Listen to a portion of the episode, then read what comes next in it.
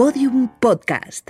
Lo mejor está por escuchar. Yo siempre he dicho que prefiero que me salgan arrugas por reírme tanto y no por amarguras, porque las arrugas de amarguras sí son difíciles de quitar, eso no hay cirugía plástica que la quite. Aquí no ha habido un restaurante que vendan en mote de queso. Ayer me lo hice y me lo comí. Ese restaurante no lo sueño en grande, pero sí algo muy pequeño y que será solo típico de mi tierra.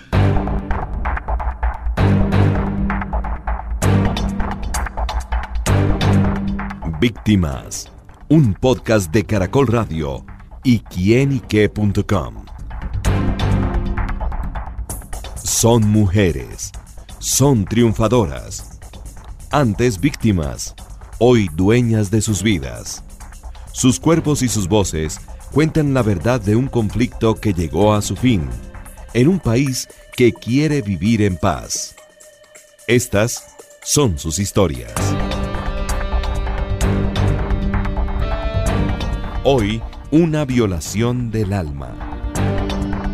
Lina Mercedes Caro habla con Catalina Ruiz Navarro. Bueno, mi nombre es Catalina Ruiz Navarro, soy periodista barranquillera y estoy aquí hoy con Lina Mercedes Caro, eh, hablando sobre el arroz con coco que nos encanta comer. Lina, cuéntame, cuéntame, ¿por qué sigues haciendo arroz con coco ahora que vives en Soacha y cómo lo haces? Eh, no, es que yo no he perdido mis costumbres. Eh, el hecho que me haya venido de mi pueblo y más nunca haya vuelto, pues me traje toda la esencia. Y, y, es lo que cultivo, lo que tengo en mi casa y lo que me inspira día a día. ¿Y cuál es la clave para que un arroz con coco quede rico? Tener buena mano para rayarlo. y un buen rallador. Ok. Y cuéntame, ¿cuál es tu, entonces tu pueblo natal? María La Baja, cuéntame un poco de, de tu Eh, pueblo. Bueno, María la Baja es un pueblo, le, le contaré lo- de los tiempos que fueron felices para mí. Era un pueblo muy encantador, un pueblo eh, rico en agricultura, eh, hídrica también, ya que allá hay dos represas inmensas.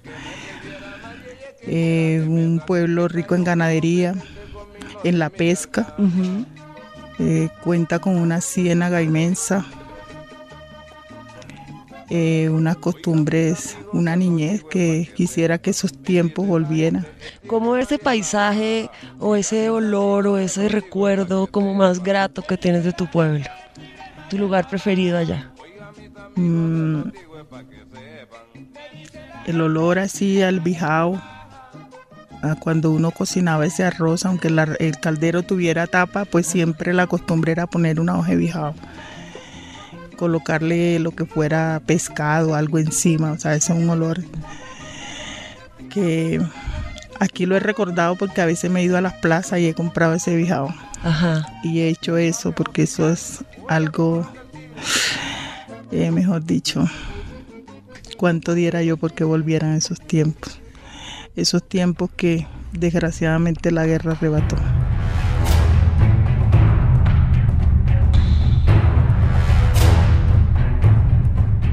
Lina Mercedes Caro fue víctima de las violaciones sistemáticas de los paramilitares en la región de María la Baja, a comienzos del año 2000, para luego ser víctima del acoso sistemático para dedicarse al microtráfico de estupefacientes, liderado por Enilce López, más conocida como La Gata, quien desde 2006 está detenida por lavado de activos y relaciones con los paramilitares. Su vida nos demuestra las múltiples caras que tiene la violencia del conflicto colombiano. Lina, ¿cuál es tu color preferido? Es que yo quiero contar que viniste vestida muy guapa a esta entrevista. Tienes una camisa estampada de flores rosa, con un turbante color lila. Ambas, la camisa y el turbante, tienen estampados blanco y negro. Eh, eso tú sabes que aquí en Bogotá es muy raro ver gente vestida con colores y con contrastes de, de estampados. Entonces yo estoy muy impactada con tu estilo de vestir. Cuéntanos cómo es tu estilo para vestirte. Es que típico costeño pues es alegre ¿no? Claro. y lo que lo hace uno reflejar la alegría son los colores. Eh, aquí pues lo típico es vestirse uno de negro por el frío, pero no, yo rompo eso. Aunque me esté eh, matando el frío, pues para mí el color es, es algo que me transporta. Es como, como traerme mi costa hacia acá, sentirme que estoy en lo mío, estoy en mi territorio. Yo creo que eso es lo que me ha ayudado como a dominar estos dos, estas dos culturas. Soy prudente con la ajena, pero también mantengo la mía donde tiene que estar. ¿Y cuál es tu color favorito? El blanco. El blanco. ¿Por qué? Porque el blanco genera paz, genera tranquilidad. Cuando yo me sentía o cuando a mí me violentaban, al otro día yo me vestía de blanco, porque eso me ayudaba como como a tener la pureza que me habían quitado en un momento dado. Lina, ¿y cuál es el mejor consejo que te han dado a ti? Yo creo que a mí me lo he dado yo misma porque en estos momentos y ya en esta etapa de mi vida he entendido que nunca hay que vivir para los demás. A veces uno se vuelve egoísta con uno mismo. ¿Cómo? Porque siempre uno piensa en todos los que lo rodean, menos en uno. Y cuando ya uno viene a pensar en uno, ya es demasiado tarde para uno consentirse a uno mismo, para uno hacerse o, darse todo ese gusto que uno dejó de ir. Para ti, ¿qué es consentirte a ti misma? Por ejemplo, ¿cómo, cómo si me gustó irme para algún lugar, digamos, para la playa, para o irme para un parque, no debo de pensar que no me puedo gastar esto porque esto es para, para dárselo a mi hijo, a mi hija, no porque los hijos ya crecen y se olvidan que uno fue el que dio todo por ellos. Ya eh, lo digo por mí porque ya ellos cuando crecen van a vivir su propia vida y por ahí si acaso se acuerdan de uno. ¿Y tú cómo te pechichas hoy en día? Pues cuando estoy sola, ahora me voy para, para Mercurio y me voy a comer un helado allá o me voy para Unisur y, y si hay eventos pues ahí me quedo si están haciendo ejercicio, pues ahí me pongo a hacer ejercicio. Y en mi casa, pues, si me siento los pies cansados, cojo un poquito de agua caliente, meto mis pies, me hago masajes, hago mi poco aceite coco, pues si me masajeo, que es el mejor aceite para los masajes. Y bueno, bailar ya no, aunque me gustaría hacerlo. ¿Y por qué bailar ya no? Mm, porque no sé, ya mi cuerpo como que no da ya mi cuerpo como que no da. No sé si es que me cansé tanto bailar en, algún tiempo. Damos su viajecito, tenemos su día ganado. ganamos para la yuca, para la carne y el pescado. Oye, mi gloria, la vida vale la pena. Buena para mami, vamos a sacar la arena. Oye, me chami, ya la creciente bajó. ¿Qué es la música que más has bailado en tu vida? La champeta. a mí me fascina la champeta. ¿Cuál es tu, es también tu música favorita? Sí. Aunque, aunque a mí lo que, bueno, lo que bailé en un tiempo fue el bullerengue, que eso es lo tradicional de mi pueblo. Ajá. De hecho, por ahí todavía conservo mi vestido. ¿Cómo es el vestido de bullerengue? Es como un vestido de cumbia. Ajá. ¿De qué color? Pero es más colorido. A veces lo usaban blanco también, Ajá. dependiendo eh, cuál va a ser el evento del momento.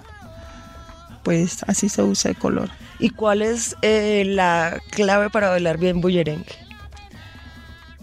El bullerengue es como una expresión corporal. Ajá.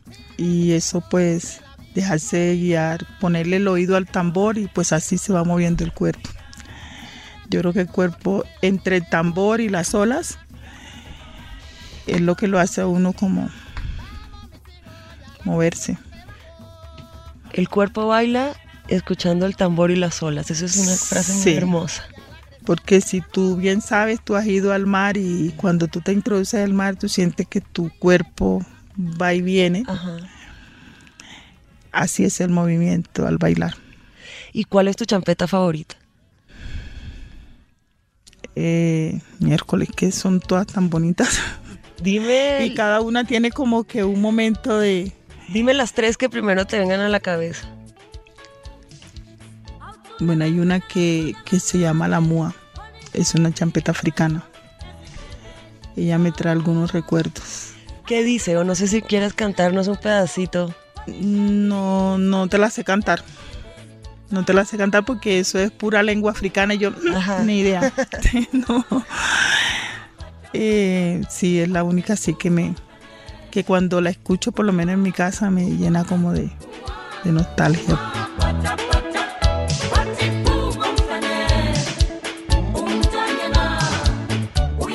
Yo era una persona que iba mucho al Festival de Música del Caribe, que se hacía en Cartagena. Ajá. Yo no me perdía uno. Todo ese tiempo pues yo iba. Cada vez que llegaba marzo y era el festival, eh, yo uno, dos, tres días yo iba. Cuéntame de uno de los conciertos que más te emocionó en el Festival de Música del Caribe. ¿A qué cantante o, o mujer cantante te emocionó mucho ver? Este cantante de música Sao Paulo. Él es eh, una agrupación africana, pero él es el único blanco de esa agrupación. Ok. El único que canta, por cierto, los, los pavitos. ¿Qué es los pavitos? Esa es una champeta africana, que la canta él en su lengua africana.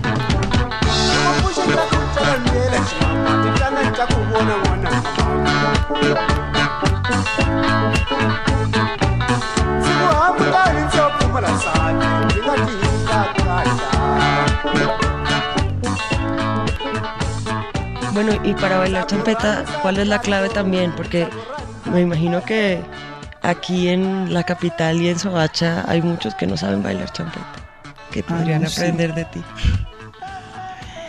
No, la clave de la champeta es como te digo, eh, tener buen oído. Buen oído y, y- y eso es cuestión de dejar que tu cuerpo fluya. O sea, pues que la gente baila por bailar, por mover el pie. O sea, yo pienso que la, el saber bailar hay que tener un buen oído. Y dejar que tu cuerpo se mueva al ritmo de, de, la- de- de los instrumentos que, que más te gusten dentro de, de un- de una agrupación musical. Pues a mí lo que siempre me gusta es el tambor. ¿no? Ok. que yo- mi cuerpo baila según el ritmo del tambor. ¿Cómo fue el- la vinculación con la unidad de víctimas? Ahorita me decías que te habían dado un apoyo psicosocial muy importante. Cuéntanos por qué eso fue decisivo para ti.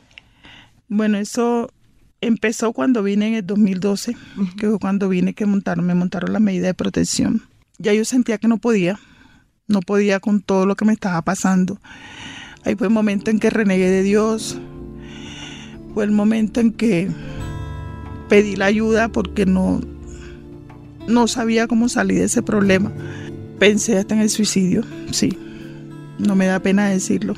Pensé en el suicidio porque ya para esos días eh, me habían detectado que la enfermedad había avanzado.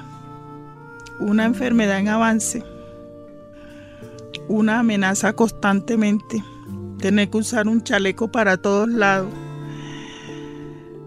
Yo decía, esto no es vida. Ya para qué sigo viva, decía. Pensé en ese instante. En el momento que me pensé quitar la vida, lo intenté fue en el puente de la 68 con Américas. Pero sin embargo sigues acá con nosotros hoy. ¿Cómo, cómo superaste eso para estar aquí hoy con nosotros?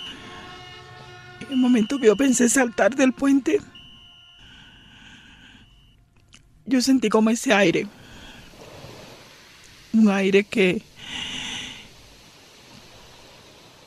Ese aire como, como el aire que, que sale del mar hacia uno. Ese fue un aire que me hizo decir no puedes hacerlo. En ese momento pensé en mi mamá, aunque ya no estaba viva. Pensé en mis hijos, pensé en mi esposo. Y ahí también le pedí perdón a Dios. Y sentí que yo no era la persona que debía quitármela porque mi vida no era mía, sino de Dios. Y solo Él es el que tiene que tomar la decisión. Él sabrá cuándo me tiene que llamar. Y si me toca seguir sufriendo, pues lo asumo. ¿Y tú quieres contar esta historia para quién? ¿Quiénes quieres que escuchen esta historia? todas las mujeres que han sido víctimas de abusos. A veces los abusos no son solo físicos, hay abusos verbales. Y es para que no tengan miedo de rebelarse. Que no sientan miedo de decir ya, ya no más. Porque he entendido que somos más valientes que los propios hombres. Nosotras somos capaces de hacer muchas cosas que los hombres no son capaces, ¿Como cuáles?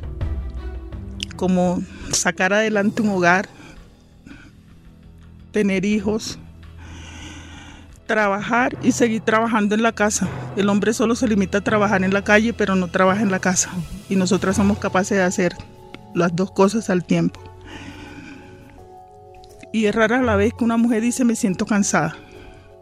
Si terminamos de hacer un trabajo en la casa, en, la, eh, eh, en otro lugar que nos toque y luego nos dicen vamos a salir, nosotros no decimos no. Claro. Entonces este es el momento que yo invito a todas las mujeres que se levanten, que no nos sentamos como un objeto, que lo utilicen, lo tiren, lo maltraten. No somos seres humanos que sentimos, somos sujetos a los derechos, somos iguales a los hombres, solo que la diferencia son los sexos nomás. Y que no dejemos que nos digan que somos el sexo débil porque no es así. Es todo lo contrario, somos el sexo más fuerte. Sí, lo digo por mí porque todo lo que me ha tocado soportar, todo lo que me ha tocado vivir, todo lo que me ha tocado padecer. Y aquí y aún estás. sigo aquí. Aquí estás con la fuerza para contárnoslo. Eso es muy admirable. Sí. Esa es la invitación que le quiero hacer a muchas. No sé de qué estoy hecha, no sé. Sé que existe Dios. En ocasiones he renegado. Pero otra vez entiendo que Él me tiene para algo.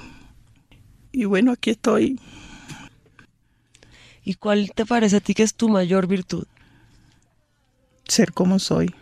¿Qué es qué? Me gusta reír mucho. Así me esté partiendo el alma. Y esa capacidad de reírte dentro de tanta adversidad es algo que te ha ayudado a mantenerte fuerte. Sí, porque el mejor calmante es, una, es reír. ¿Y qué cosas te hacen reír? Todo yo misma me las invento. Yo misma me invento cualquier cosa para reírme y hacer reír a los demás. Empiezo a recordar mis papás sobre todo. Ajá. Mis papás, los dichos de mis papás. Y es lo que a veces saco como a relucir. Y incluso mi esposo hay veces que dice que está en el trabajo y se acuerda de mis ocurrencias y él se ríe solo. A veces los compañeros le preguntan, oye, ¿de qué te ríes? No, una cosa que mi mujer dijo allá y... sí. Eso quiere decir que tú estás aquí todavía para contar esta historia, para hacer reír a tu familia y le estás dando alegría. No solamente has hecho unas denuncias que han sido muy importantes, sino que le sigues dando alegría a mucha, a mucha gente. A mí me parece que eso es inmensamente admirable y, y muy poderoso. Creo que es algo muy poderoso para las mujeres que te van a escuchar. Sí, yo pienso que, que en todo este recorrer y todo el dolor siempre hay que reír, ¿no? Primero que la, el reír, yo siempre he dicho que prefiero que me salgan arrugas por reírme tanto y no por amarguras. Porque las arrugas de amargura sí son difíciles de quitar, eso no hay cirugía plástica que la quite. En cambio, el, el- el reír, pues uno se arruga en el momento que se ríe, pero cuando ya uno de reírse, pues la piel se estira más, ¿no? Eh, mi mamá cuando murió, ella murió de 70 años, pero mi mamá no se le veían arrugas. Mi mamá también era una persona que reía mucho. Y yo aspiro pues por lo menos llegar a los 70 si Dios lo permite, pero sin arrugas. Tú haces un trabajo muy importante con la unidad de víctimas y es que dictas charlas de alertas tempranas para Sí. jóvenes y adolescentes. Cuéntanos un poco en qué consiste ese trabajo, qué es una alerta temprana. Una alerta temprana se está dictando en los colegios para el tema de, de reclutamiento, para el microtráfico, la prostitución infantil. Y también enseñarle a los niños, niñas, la violencia intrafamiliar, de qué manera se genera y cómo ellos mismos desde su casa también pueden ayudar a impedirla. Esto se hace eh, debido a, a lo- a mi vivencia cuando intentaron reclutarme para el tema de, de microtráfico. ¿Y cuáles crees tú que son las claves para esas alertas tempranas, para que la gente logre como tú no caer en esas cosas? Primero que todo, eh, evitar que los colegios, aquellos chicos problemas que se llaman, no los saquen del colegio. Porque el sacarlo del colegio es ponérselo en bandeja de plata a este tema de la droga, ¿no? Y que ellos al salir del colegio pues están vulnerables. Y es mejor tenerlos dentro del colegio delegándole funciones motivándolos a ellos a hacer trabajos. Y se, se obtiene un buen resultado porque ya de hecho nosotros lo probamos. Ok. Eh, con el primer trabajo que hicimos, habían 10 chicos que ya estaban a punto de sacarlo del colegio y fueron los mejores estudiantes. ¿Y qué le dirías de consejo a las niñas? A las niñas y las adolescentes. Que no se dejen abusar. Si hay algún intento, que hablen, que no callen, que hay, hay instituciones, no fue como en mi época, que no había un psicólogo, no había uno a quien acudirle, a quien decirle. Solo era el consejo de mamá y papá, pues ya te pasó, pues ya tienes que poner, portarte como una mujer. Eh, fue lo que me dijeron en mi momento. Ahorita hay mucha forma de cómo uno evitar que lo que sea abusado. Son muchos los, los, los órganos de control, policía, bienestar, son muchas instituciones que están dispuestas a, escuchar a cualquier niño que, que quiera decir lo que le pase. ¿Y qué señales puede haber para que los niños sepan hablar antes de que algo terrible suceda? Primero que todo que les puedo dar el consejo que los a veces los grandes abusadores están dentro de nuestra propia casa. A mí me pasó, estaba dentro de mi propia casa. Hay que estar muy pendiente las, la forma como te tocan, como te hablan, como te miran. Una cosa es un abrazo de papá, cuando es un papá que lo ama, a un abrazo de un papá que te ve como una mujer. Son dos abrazos, hay que aprender a distinguir eso ya sea con el papá, con un hermano, con un tío, con, con abuelos, porque hoy en día ni los abuelos se escapan para ser abusadores. ¿Y uno cómo, cómo, cómo se da cuenta de la diferencia en algo que uno siente? Uno siente ese instinto. Ese instinto se siente cuando hay un abrazo de morbo o cuando hay un abrazo de afecto esos instintos se sienten, porque yo los viví, o sea, es, es algo que, que en mi reflexión y que nunca lo he podido olvidar ni lo voy a olvidar. Esas son cosas que hoy en día me han servido como para poder explicar a otros, ¿no? Y que estuvo bueno que no hubiese tenido de pronto ni un psicólogo ahí porque tal vez ya había olvidado el, el episodio. Hoy en día eso me ha servido como para entender todos esos abrazos de afectos. Que también tiene que ver con que cada persona escuche su corazón también, ¿no? Claro, porque ese, es algo que, está ahí. Eh, eh, es como cuando uno de repente ve, digamos, nosotras las mujeres vemos un tipo que está bien guapo, pero a medida que tú te acercas, hay como ese algo que dicen, déjalo ahí. Algo te está advirtiendo que esa no es la persona que debes tenerla muy cerquita. Entonces hay que aprender como a escuchar todas esas cositas que nos previenen. Según el Observatorio de Memoria y Conflicto del Centro Nacional de Memoria Histórica, CNMH, en Colombia hay 15.076 personas víctimas de delitos de violencia sexual como consecuencia del conflicto armado. El 90% ha sido niñas, adolescentes y mujeres adultas. Además de la violencia sexual, cabe destacar el silencio que muchas de estas mujeres debieron guardar durante años. Lina Mercedes nos muestra cómo la gran víctima del conflicto ha sido la mujer en Colombia. Sin embargo, tú en Soacha empezaste a salir adelante, montaste un taller de confección. Sí. Cuéntanos un poquito de eso. Pues eso también fue un proceso que me ha ayudado a sanar mucho. Eso lo tuve como el plan B porque ese no era mi sueño.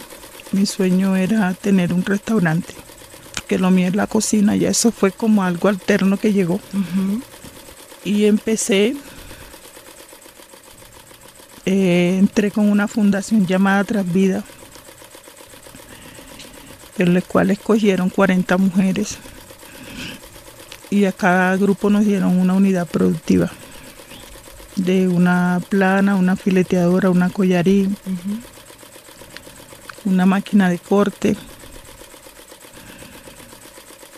Y fuimos a las capacitaciones, luego participé en la escuela Arturo Tejada Y ahí empecé haciendo sábanas, edredones, limpiones en toallas. Con ganas de mejorar cada día, pero ahorita ya no puedo trabajar. ¿Y crees que en algún momento puedas poner tu restaurante y dedicarte a la cocina? Tengo la fe que sí. Tengo la fe que sí, porque sé que sé que de pronto en algún momento me van a decir ya no hay necesidad de operarte, que es lo que sueño. Porque la cirugía ha estado todo el tiempo pendiente, he sido yo la que he dicho no. No sé cómo en esta última decisión dije sí y empecé a hacer los trámites, pero pero aún en mi cabeza tengo la fe y la esperanza de que de pronto no voy a llegar a la cirugía. Y si llega ese momento y se logra y se hace ese milagro, pues yo sí montaré ese restaurante. No lo sueño en grande, pero sí algo muy pequeño y que, que será solo típico de mi tierra. Que hace mucha falta la sazón costeña en Soacha. Sí. Porque hay sazón costeña, pero en la costa pacífica y son Claro. dos sazones diferentes. La pacífica con la del Atlántico son muy diferentes. ¿Cuál es la diferencia? Eh, yo tuve la oportunidad de trabajar en un restaurante del Pacífico y, la forma como hacen el arroz con coco, pues tampoco a mí me gustó. Pero ajá, tenía que hacerlo porque trabajaba ahí. La forma como sazonan el pescado, pues es muy diferente a como lo hace uno. Como se hacen los ceviches, también es muy diferente. Entonces son cosas que, cada quien tiene su poquito de cada cosa. A mí me parece muy bello que tú quieras traer a este nuevo lugar donde vives esos recuerdos, esos sabores y esos olores de tu tierra. Me parece que es una cosa muy bonita.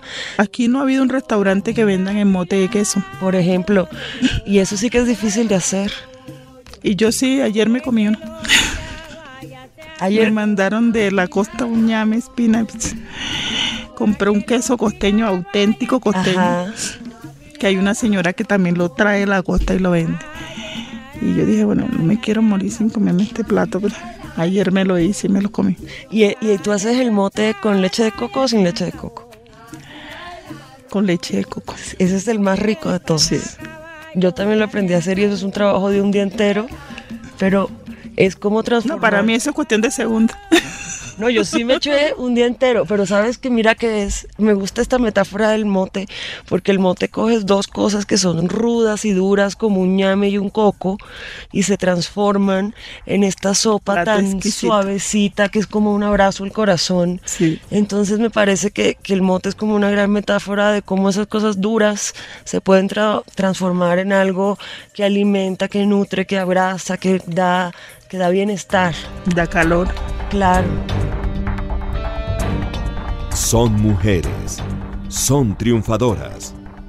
Antes víctimas, hoy dueñas de sus vidas. Sus cuerpos y sus voces cuentan la verdad de un conflicto que llegó a su fin, en un país que quiere vivir en paz. Todos los episodios y contenidos adicionales en podiumpodcast.com y en nuestra aplicación disponible para dispositivos iOS y Android.